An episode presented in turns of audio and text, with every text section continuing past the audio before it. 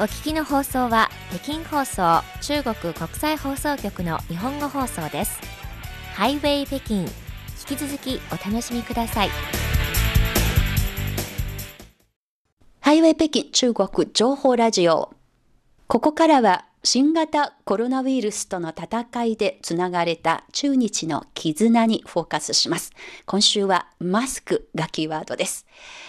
以前の番組でもお伝えしました。2月初め火曜ハイウェイでは助け合いの心と日本からの善意を届けたいと題して、えー、マスク調達旅行をする谷岡和幸さんに聞くと題したインタビューをお送りいたしました。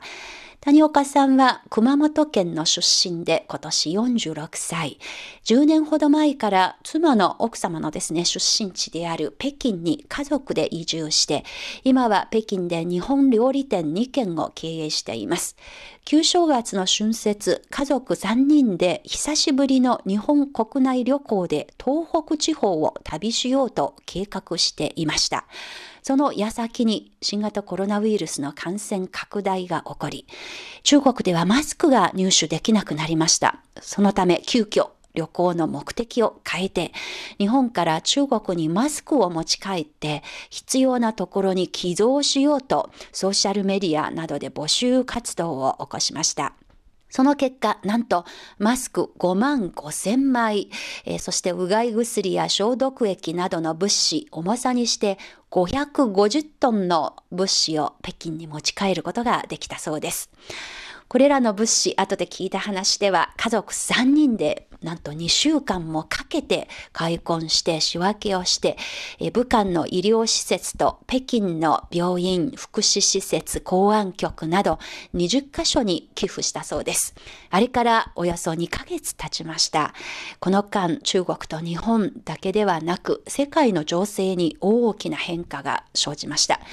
日本で感染者の数が増えたのにつれ、マスクなどの物資が品薄状態が続いています。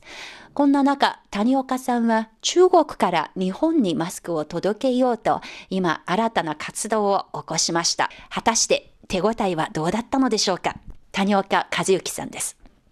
当初、同じ量、もう5万5千枚ということを目標に寄付活動を行ったんですが、あの、わずか3日間で10万枚を超える寄付マスクをいただきました。いや、もう本当にびっくりしてます。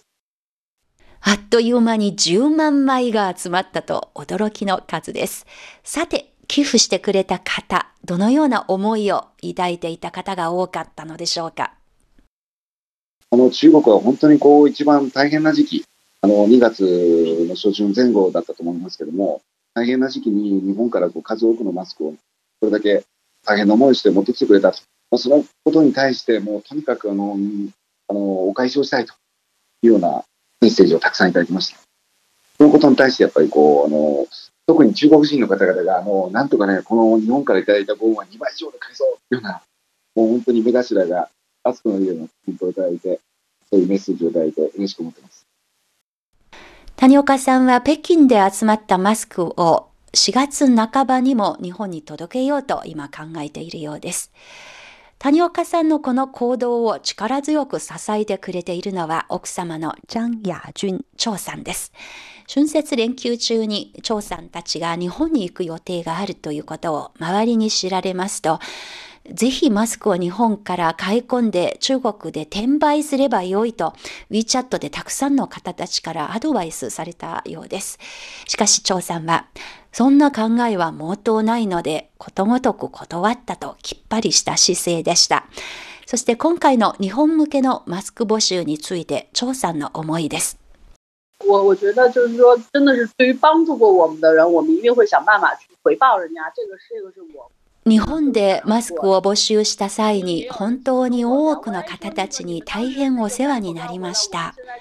お世話になった以上はご恩に報わなければいけません。これが私たちの思いなのです。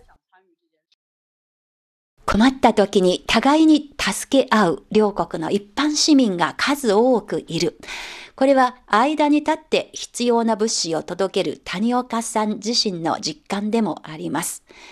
呼びかけに応じた中国の皆さん、日本の皆さんに谷岡さんから一番話したいことはについて聞いてみました。もう本当にまず最初にあの、ありがとうございますというあの、両国の皆さんに申し上げたいです。あの、本当に思い返せば、今回私が日本で中国支援活動をしたのは、正直あの賛否両論あったんです。で中にはこう、ごく少数の方ですが、日本でもマスクを買えないのに、なんで中国へ持っていくんだというご意見をいただいたのは事実。ただ、あの、多くの日本人の皆様から、今一番大変なのは中国なんだから、とにかくもう私たちができる限り応援しよう。谷岡さん頑張ってっていうあの声に励まされましてね、今回の支援活動をなんとかやり遂げることができたと思います。でまた、あの、今回の中国支援活動に対して、中国人の方が々からもう本当に返信しきれないくらいたくさんの感謝のメッセージをいただいたのは、もう私の活動を原動力になりました。でそしてさらにこう感動したのが、日本からいただいた分は2倍以上で返そうと、もう中国の皆様から10万枚を超えるマスクをこの短期間でご寄付いただいたことには、本当にこうもう涙が出るほど嬉しかったですね。もうこの活動をやってよかったなと思います。またあの、日本から中国へ、そしてまた中国から日本へ、当初描いていたこう日中両国の支援の輪を広げるようになれたことは、私自身もすごく嬉しく思います。一生の思い出になると思います。中国では新型コロナウイルスの騒ぎが収束に向かいつつも、北京にある谷岡さんの2店舗は、まだ地方出身の従業員が戻っていなかったり、あるいは街に普通に外出する人の流れが平常通りに戻っていないなどの事情もあり、2店舗のうち1店舗しか実現再開していません。しかし2月中旬から谷岡さんはデリバリーサービスとして中国支援弁当を始めました。売上の10%を中国の新型コロナウイルスの支援活動に充てて今後も継続的に活動していく考えです。そしてまだ出口が見えない人類の新型コロナウイルスとの戦いについて谷岡さんはこのように将来を展望します。そうですね、あの今回のコロナウイルスの蔓延で世界経済はおそらくもう甚大な影響を受けることが必至だと思います。で感染リスクだけではなくて、そうしたこともこう、もう不安を感じていらっしゃる国民はあの数多くいらっしゃると思いますし、まあ、各いう私もその通りです。まあ、でもね、こう答えが出ないことを考えても何も生まれないし、前向きに考えても行動するしかないと思います。で今回のこう経験がきっかけのあってこう、より素晴らしい世界に変貌できるかもしれないですし、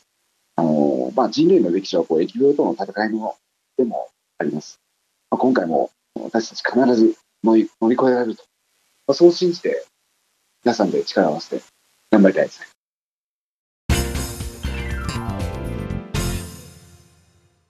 北京で日本料理店を経営する熊本出身の谷岡和幸さんのお話でした。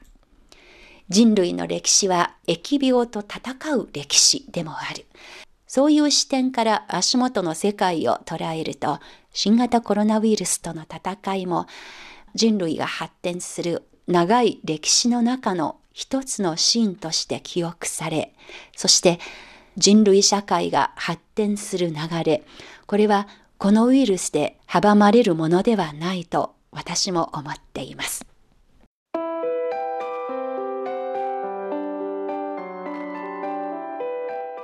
火曜ハイウェイ新型コロナウイルスとの戦い9回目の放送をお送りいたしました。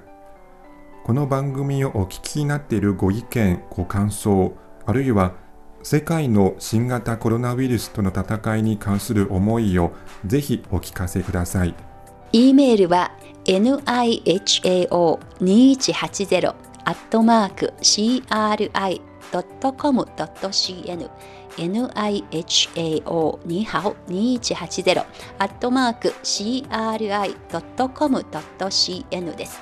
皆さんからのお便りをお待ちしております。来週も引き続き北京からお送りしてまいります。それでは皆さん、また来週。ま